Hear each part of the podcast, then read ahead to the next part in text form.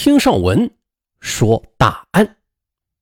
第一集，咱们呀先来一个温柔点的案件，别把各位听友给吓着啊！特别是女听友啊，胆子特别小，所以啊，第一个案件是很搞笑的一个案件，嗯，发生在北京的。这呢是一个真实的案例，说的是财政官员与女大学生的艳照门事件。好，开始咱们今天的大案：艳照门仙人跳，跳走几百万。上集，一个年轻貌美的京城女大学生，一个年过半百、事业有成的财政官员，因为几张子虚乌有、根本不存在的艳照，让他们的命运纠葛在一起，并且深深的陷入一场艳照门中。首先呢，上文来介绍一下，这绝对是一个真实的案件，但是它又非常的匪夷所思，让人不敢相信。为什么这么说呢？因为它就像是一场闹剧啊！因为一时荒唐，落入他人陷阱的财政官员，为了保全家庭与官职，买到那几张艳照，数十次的被牵着鼻子诈骗了二百六十四万元。直到骗子落马之后，他才得知啊，那些让他彻夜难眠的所谓的艳照根本不存在，而骗子后边有骗子。疯狂诈骗他的也并不是主谋，而是其背后的一连串的小人物。看，主角来了。董小华是北京市某区的一个财政官员，年近五旬的董小华，他手握着财政大权呢，并且因为工作出色，多次的被评为先进工作者，当地人戏称他为“优秀的财神爷”啊，这个名字好啊。董小华之妻刘玉琴是一所中学的老师，他们一对子女都考上了北京的重点大学，并于二零零八年六月毕业。毕业之后，两个孩子就双双的找到了不错的单位。啊，人逢喜事精神爽啊，感觉自己的人生已经趋于完美，再也没有压心之事的他，便沉浸在巨大的满足之中。可谁想到这麻烦事儿？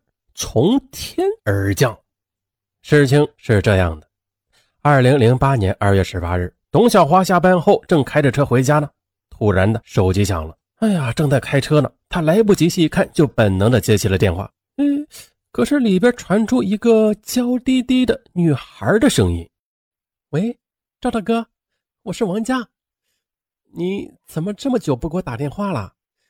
你不是说什么时候来接我去怀柔玩吗？”听到这儿，董小华就知道这事打错了。哎，按照自己原来的脾气，他肯定骂一句“神经病”，然后就挂掉电话。但是这一次哈，听到电话里边的女孩的声音甜美，感觉是如沐春风，他忍不住解释道：“小姐，你打错了，我不姓赵，姓董。”“嗯，不可能啊，我没有打错啊。你，你不会假装不认识我了吧？”说好周末你请我去郊区一起玩的啊，你还说开车过来学校接我呢。我知道了，是不是嫂子在身边不方便啊？董小华他本来就是一个善谈耍贫的人，他感觉给自己打电话的这个小姑娘好像涉世未深，有那么一点天真烂漫的味道，他就调侃道：“我说小妹啊，你真的打错了。”不过我呢，确实在郊区，那这可是我的地盘。你要去哪玩啊？我可以免费给你当导游。就这样一来二去的，董小华和王家便慢慢的聊了起来。王家甜美的声音把董小华的心挠的那是痒痒的。通过聊天，董小华得知王家二十一岁，是北京昌平区人。而现在在北京某学院读书，最大的业余爱好就是旅游玩耍。那对方的身份和爱好更使得董小华有了某种渴望。在结束通话后，他暗暗地将这个接错的号码储存在了手机里。就这样啊，每天下班前，董小华就像着了魔似的，总会习惯性的主动拨打这个号码，和王家瞎聊一气。在电话里。王家爽朗的大笑和青春女孩特有的娇嗲，也常让董小华的心里涌起一种莫名的兴奋。想见到王家的心情也是越来越强烈。就这样，经过几次电话联系之后，董小华便热情地邀请王家到怀柔来玩。王家爽快地答应了。二零零八年二月二十七日中午，董小华开着自己的现代轿车接上了王家。而王佳，他果然没让董小华失望，的确是一个漂亮的学生妹。这样吧，中午我请你吃红鳟鱼吧，好好给你补补。现在呀，你们这些学生太辛苦了。董小华体贴地说，而王佳，她撒娇地说：“嗯，好啊，董哥，我替你安排。嗯，晚上我可不走了。”此话一出，这董小华他就差点跳了起来。真是想什么来什么呀！怪不得自己这两天眼皮老跳呢，原来是要走桃花运呢。好，那我就舍命陪美人。哎呀。真好。那吃过午饭后呢？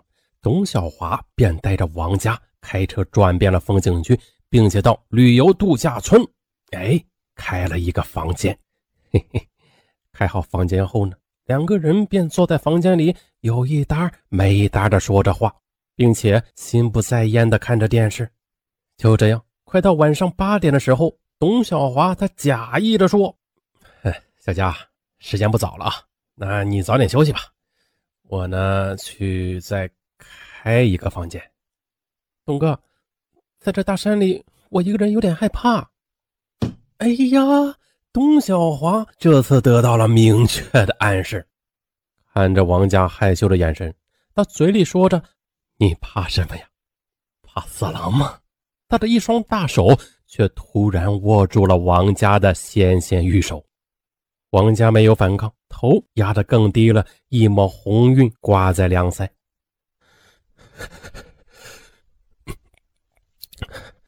来吧，宝贝儿！董小华一下子就把王佳给搂在了怀里。哎呀，好有画面感！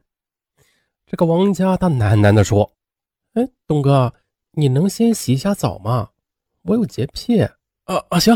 董小华欣喜若狂，迅速的奔进了卫生间。一会儿洗澡出来完毕，他迫不及待地扑向了王家。然而他的狂喜在一瞬间就冷却了下来。就在他脱光王家衣服的瞬间，房间的门突然被一脚给踹开，两个蒙头的青年闯了进来。还没等董小华反应过来呢，照相机的闪光灯随着咔咔咔声在面前闪烁不停。这一下。两个一丝不挂的裸体男女惊恐地望着镜头，不知所措。妈的，连我们大哥的女人也敢上！信不信我一刀劈了你啊！在闪光灯闪过之后，一个小青年边说边冲过来，给了王家一个耳光，并且命令他穿上衣服跟他们走。呃，你们这一下，董小华可算是傻了眼了。他连忙说道：“两位兄弟，我我错了。”咱咱有话好好说行吗？切，我跟你没什么好说的。你呀，等我大哥电话吧。啊！说完，两个人便带着王家扬长而去。呃，不是，我这兄弟。哎呀，童小华知道自己栽了，他暗恨自己啊，鬼迷心窍，色胆包天。他无法预料这事儿有什么后果。但可以肯定的是，人为刀俎，我为鱼肉。想到这里，董小华慌慌张张地穿上衣服，开车回家。随后，他忐忑不安地等待着命运的安排。